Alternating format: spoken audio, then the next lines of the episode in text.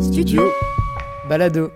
Sortir des codes de la masculinité ou de la virilité euh, traditionnelle, ça ne fait pas de moi une personne euh, féminine ou quoi que ce soit, c'est juste qu'on peut être euh, masculin ou viril de différentes manières. Je crois que la virilité, c'est une boîte qu'on te met sur la table et que tu décides d'ouvrir ou pas. Si t'as besoin d'un kit de construction facile de l'identité parce que t'as vite besoin de passer à autre chose, etc., et pas trop t'embarrasser avec toi-même, alors c'est pratique effectivement d'avoir un kit où tu dis, bon ok, alors faut faire comme ça, comme ça, comme ça, ok, j'y vais. Viril, Géraldine Jonkers, Studio Balado.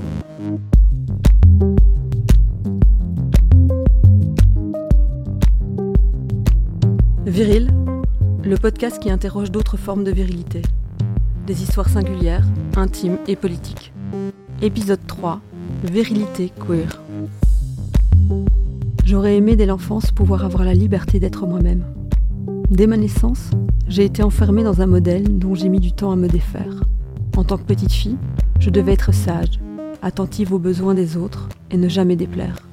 Contrairement aux garçons de mon âge, qui eux étaient encouragés à s'imposer, se dépenser et faire preuve de force. C'était la norme. Aujourd'hui encore, même si les mentalités évoluent, il y a peu d'espace pour les petits garçons sensibles qui aiment le rose et ne veulent pas jouer au foot, ni pour les petites filles sportives qui ont besoin de se dépenser et se sentir libres dans l'espace public. Dans cet épisode, je rencontre Régis et Gian. Avec eux, une autre manière de vivre la virilité se dessine. Elle casse les codes, dépasse les stéréotypes pour se réinventer. Quand il va en soirée, Régis s'autorise à porter des jupes, du vernis à ongles et du maquillage. De son côté, Gian construit une virilité à son image, sensible et à l'écoute des autres. Je m'appelle Régis, je suis un garçon, un homme, noir, assez grand et costaud. J'ai 35 ans et, et euh, aussi barbu, euh, chauve.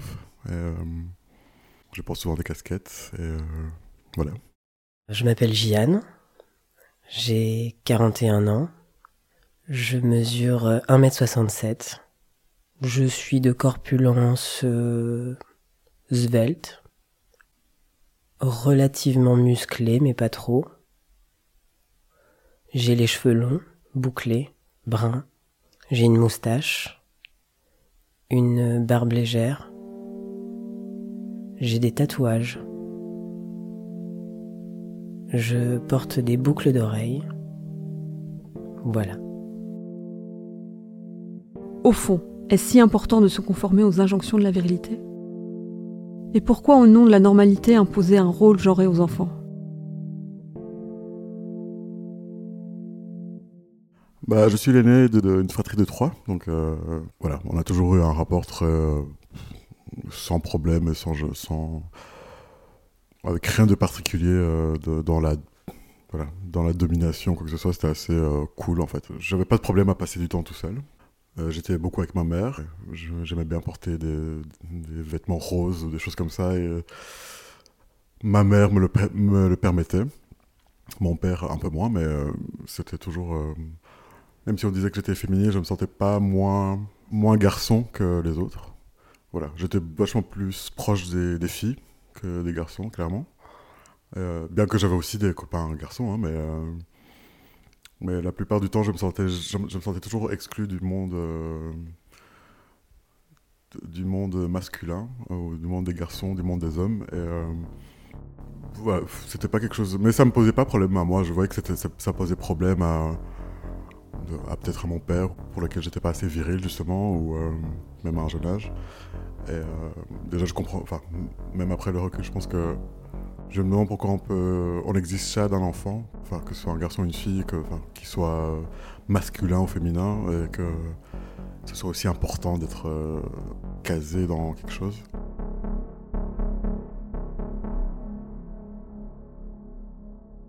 J'étais enfant unique pendant longtemps, tu vois, et c'était moi l'aîné, donc j'ai pas pu me comparer à mes frères et sœurs. Euh, je pense qu'il y a des gens qui sont confrontés à cette réalité de genre très très tôt, parce que tu nais dans une euh, fratrie ou une sororité, du coup t'as une, as une place. Et ta place, elle n'est pas la même, en fonction de si t'es un garçon ou une fille. J'ai pas été confronté à ça. Après, euh, je pense que oui, assez vite, ça a été assez clair, parce qu'en tant que fille, on était beaucoup plus sur mon dos que les garçons. En fait, les garçons leur foutaient la paix, euh, ne serait-ce que pour jouer tard le soir, euh, euh, en termes de ce qui était autorisé ou de ce qui était considéré comme vulgaire ou, ou pas approprié. j'avais plus de limitations et j'avais plus de réprimandes ou de regards avec les gros yeux pour en dire hum, limite, limite. Et tout ça, c'est des limites insidieuses, mais je sentais qu'en tout cas, le poids du regard était beaucoup plus présent sur mon comportement et beaucoup plus sujet à la réprimande que euh, envers les garçons. Après, euh, une anecdote que j'aime bien, c'est ma mère qui me l'a racontée, moi je, je m'en souviens pas, mais apparemment quand j'avais 6 ans, on était en terrasse d'un café et, je regardais les filles euh, qui passaient. Et puis il y, y avait une fille de 19 ans qui est passée, puis je dis, oh maman, regarde, oh, quand je serai grand, je me marierai avec elle. Et du coup, elle, elle m'a dit, mais non, mais tu peux pas. C'est les garçons qui peuvent se marier avec les filles. Et voilà, là, il y, a eu un trois petits points euh, to be continued. Ça a été le début d'un long process après de me dire quoi? Qu'est-ce que j'entends? Mais comment on résout ça?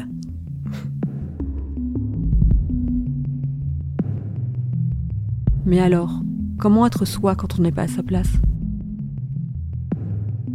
Mais moi, je me suis toujours senti bien en fait. J'étais toujours, euh, j'ai toujours eu une bonne image de moi-même et euh, je pense que j'étais euh, suffisamment valorisé dans un sens. Et, euh, c'est vrai que c'était compliqué parfois à l'école, dans les jeux, etc., où j'étais pas.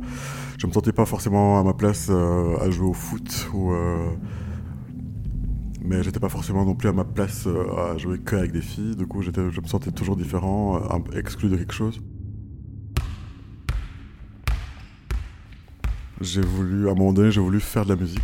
Mon père il m'a dit non, euh, tu vas pas faire de la musique, euh, tu vas faire du basket ou du foot. Ça m'a beaucoup heurté, j'ai dit mais pourquoi? Et j'ai trouvé ça très injuste et euh, j'ai refusé, j'ai pas voulu faire du foot ou du basket. Donc ben bon, j'ai pas pu non plus faire de la musique. Du coup là ça m'a fait poser beaucoup de questions par rapport à ce que mon père voulait que je sois et que j'ai jamais été, que je ne serai jamais. Du coup c'est à ce moment-là que ça a commencé à être compliqué entre entre lui et moi pour lui, c'était inenvisageable que je sois aussi euh, sensible, disons. Et, euh, être sensible, c'est pas quelque chose de valorisant à, son sens, je pense. J'ai grandi en tant que petite fille, donc euh, ma relation à la virilité, elle était soit observée, je sais pas si elle était ressentie, en tout cas elle était, elle était observée. J'étais plutôt spectateur de la virilité. J'étais, je me considérais pas comme concerné à l'époque. Après, à savoir que j'étais très très jeune dans le sport dès l'âge de 4 ans, je suis rentré dans le sport, dans, le monde du sport, euh, d'abord par la gymnastique, après par l'athlétisme, le karaté, et j'ai continué un peu toute ma vie. Du coup, j'avais un corps athlétique. Ma relation à la virilité, c'était, je dirais, essentiellement mon père, en fait, finalement. Oui, puis les garçons de l'école, les garçons au sport. Euh, je me souviens avoir une relation avec le, le, hockey sur glace, à essayer de faire du hockey sur glace et pas pouvoir parce qu'effectivement il n'y avait pas de catégorie filles et les filles faisaient du patinage synchronisé et les garçons faisaient du hockey sur glace. Et alors, euh, il y a un endroit où ça s'est, ça s'est un peu joué là au niveau identitaire, où j'ai essayé d'entrer en compétition je m'imposais les dimanches dans les moments libres pour pouvoir faire de la compétition avec les garçons. C'était les endroits où je pouvais trouver euh, des moments d'alignement, où je pouvais m'évaluer, euh, évaluer ma propre puissance, euh, ma propre arrogance par rapport aux autres garçons, mais c'était quand même assez limité. Et je crois que l'enjeu entre nous, c'était ça, c'était le sport et les filles.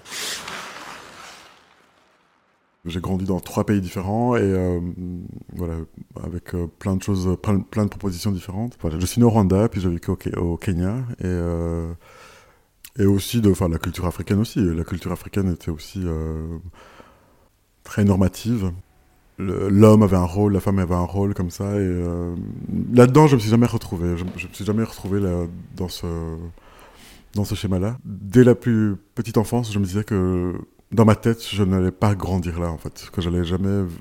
Parce que je ne me voyais pas survivre dans, dans une société comme ça. Et, euh, et c'était un peu un fantasme comme ça où je disais à mes, copains que, j'allais partir vivre euh, en France, à Paris. La vie a fait que, je suis parti de l'Afrique, mais euh, c'était un truc vraiment ancré dans ma tête parce que je me disais que vivre en Europe ou vivre en dehors de dans une autre société serait beaucoup plus facile pour moi. Et voilà, je suis arrivé en Belgique à 11 ans où j'ai atterri dans la Cambrousse à Libramont où c'était pas forcément voilà, la joie non plus, c'était une région très rurale et où j'ai passé toute mon, adolescence. Euh, c'était vraiment euh, c'était une petite ville euh, très blanche. Voilà, moi et mon frère, j'avais un cousin, deux cousins, et on était les seuls noirs de l'école, par exemple. J'ai pas tellement souffert, mais c'est juste qu'aussi là, ce, ce truc-là a continué où c'était. les garçons jouaient au foot, vraiment c'était c'était un peu ça et c'était la virilité. il fallait être jouer au foot, euh, conduire des voitures, euh, ou conduire des quads, euh, voilà, se bagarrer dans les fêtes, etc. Et du coup, là, c'était aussi un coup dur où je me suis dit, à partir de 14-15 ans, je me suis dit qu'il il fallait que je parte de là-bas, il fallait que j'aille vivre en ville parce que je ne me voyais pas non plus grandir là. C'était aussi un peu un enfer comme ça et il fallait en sortir. Le mythe viril n'a pas seulement nourri la misogynie mais aussi la xénophobie, le racisme, l'esclavagisme, l'homophobie, le fascisme, et toutes les formes d'exploitation et d'anéantissement de l'homme par l'homme. Tant et si bien qu'on ne devrait pas dire les hommes ont toujours opprimé les femmes, mais une partie des hommes a toujours opprimé les femmes et une autre partie des hommes. Seuls sont reconnus comme hommes les représentants du sexe masculin, conformes au canon viril. Les autres sont rejetés dans l'inframonde des sous-hommes. Olivia Gazalet, le mythe de la virilité. Vous écoutez Viril, un podcast de Géraldine Jonkers et du studio Balado. Régis fouillé vers la ville et tente de trouver sa place. Gian a vécu une partie de sa vie assignée femme. Entre recours aux archétypes de la virilité et des constructions, il a petit à petit pu découvrir sa propre masculinité et a appris à aimer son corps. J'ai commencé ma transition, euh, on va dire techniquement, euh, hormonalement, à l'âge de 30 ans. Du coup, j'ai découvert la masculinité en même temps que le vieillissement. Et donc, euh, j'ai dû assumer une position d'homme dans ce monde qui est profondément marqué par le sexisme. Et donc j'ai dû euh, analyser, décrypter ma position, qu'est-ce qui me mettait à l'aise, qu'est-ce qui me mettait pas à l'aise. Ça n'a pas été euh, inné, ça n'a pas été euh, spontané et un geste de cœur. C'était quelque chose que j'ai dû apprendre et pour l'apprendre j'ai dû le comprendre.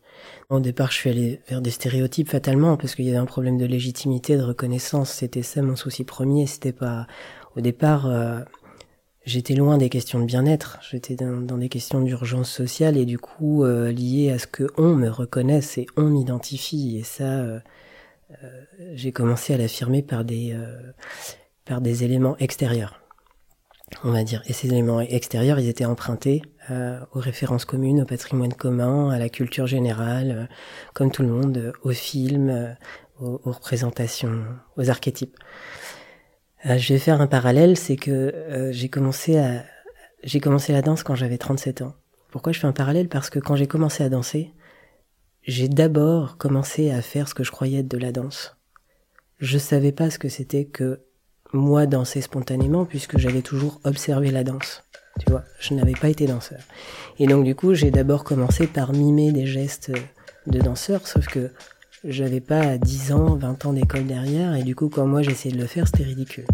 Et donc j'ai dû d'abord déconstruire ce que je croyais de la danse, j'ai dû déconstruire ce qu'étaient les attitudes, euh, la posture, euh, toutes mes croyances en fait, euh, qui étaient basées sur des peurs. Et, et ensuite, j'ai pu me laisser aller à ma propre danse, ma propre écriture, qui était vulnérable, qui était unique, qui était sensible, qui était multiple, qui était infinie, et sur laquelle je devais poser un regard euh, bienveillant et non pas jugeant en termes de c'est beau, c'est laid, euh, par rapport à des références que j'avais vues qui étaient peut-être limitées au ballet classique, au hip-hop, euh, au contemporain.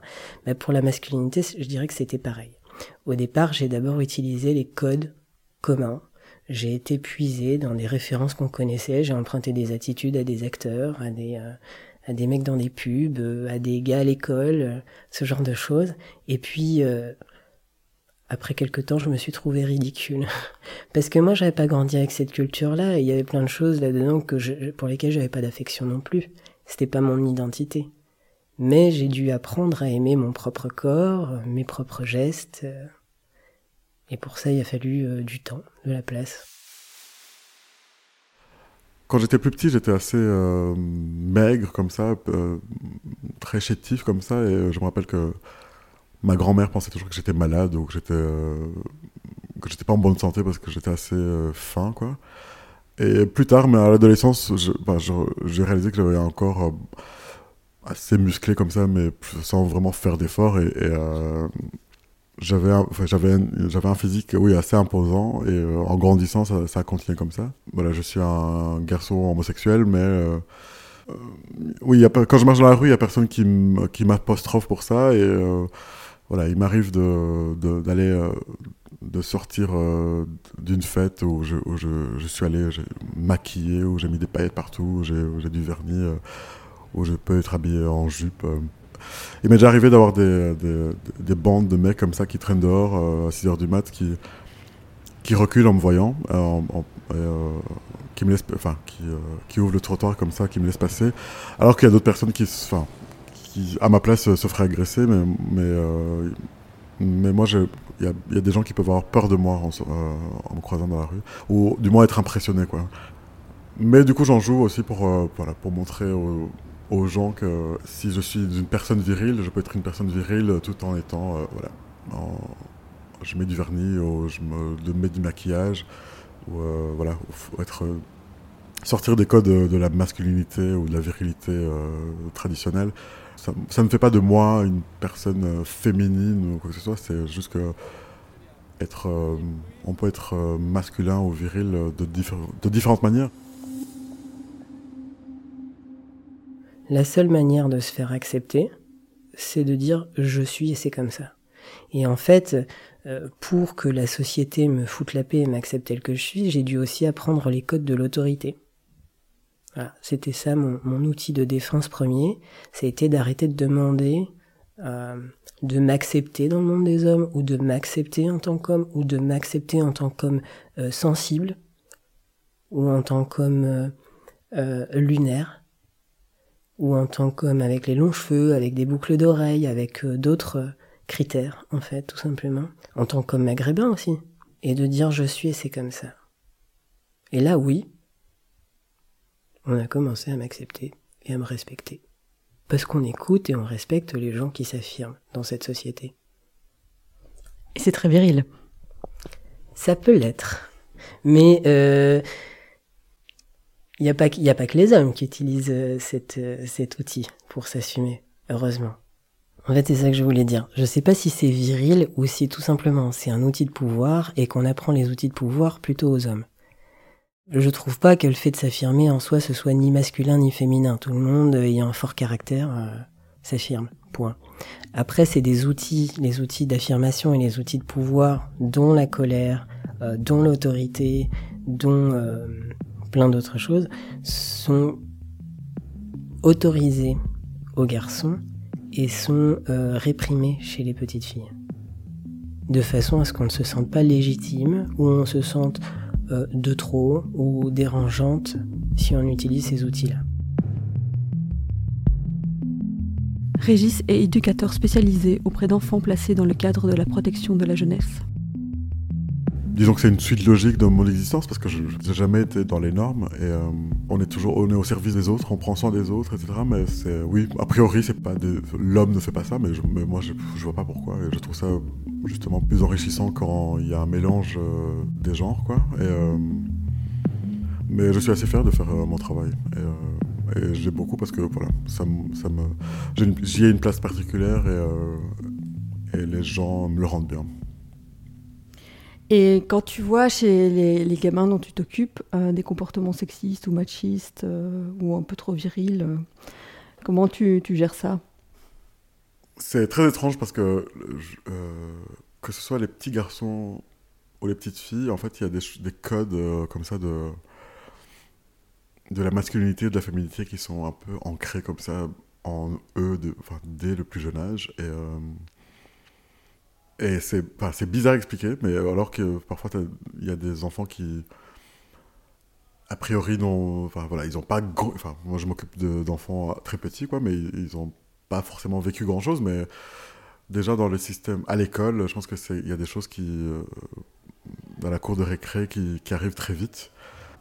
J'entends beaucoup de petits garçons qui disent ah c'est un truc de fille ou inversement quoi, mais euh, je sais pas d'où ça vient. Et euh, du coup c'est, bah, j'ai déjà eu des remarques par exemple de moi de moi de, de petites filles qui j'arrive, euh, j'ai du vernis sur les ongles et puis elles me disent ah mais non c'est un truc de fille, c'est pas un truc de garçon. Et je leur dis bah oui, moi je suis un garçon et j'ai du vernis sur les ongles. Et quoi?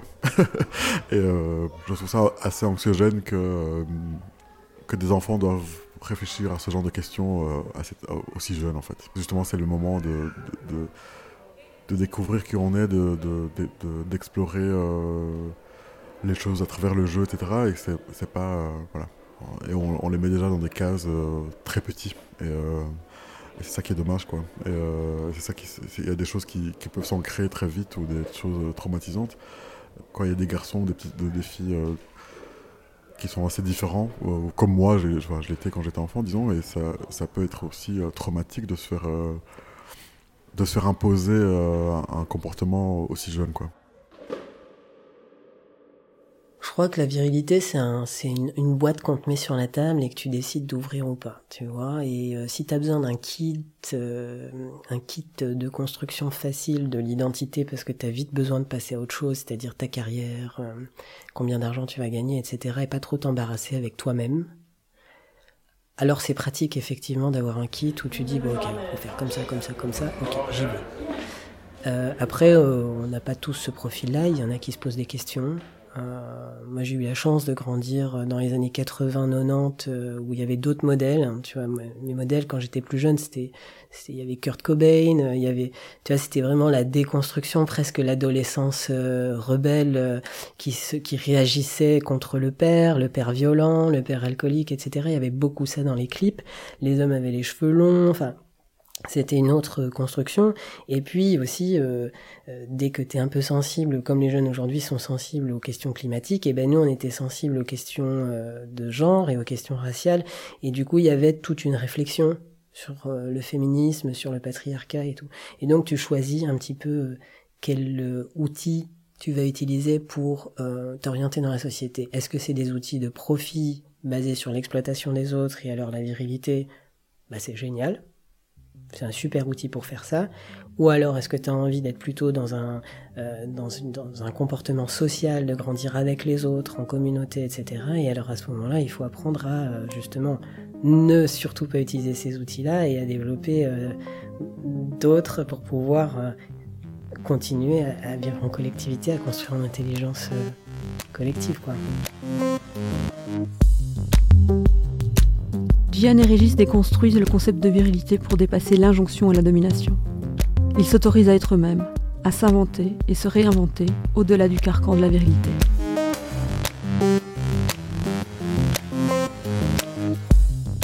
Viril est un podcast de Géraldine Jonkers, produit par le studio Balado. Réalisation et production, Michel-Ange Vinti. Musique originale et mixage, David Federman. Illustration, Patrick Rousse. Pouvez nous contacter via le site www.studiobalado.com ou via les réseaux sociaux du Studio Balado. Abonnez-vous à mon podcast sur votre plateforme d'écoute préférée. Merci pour votre écoute.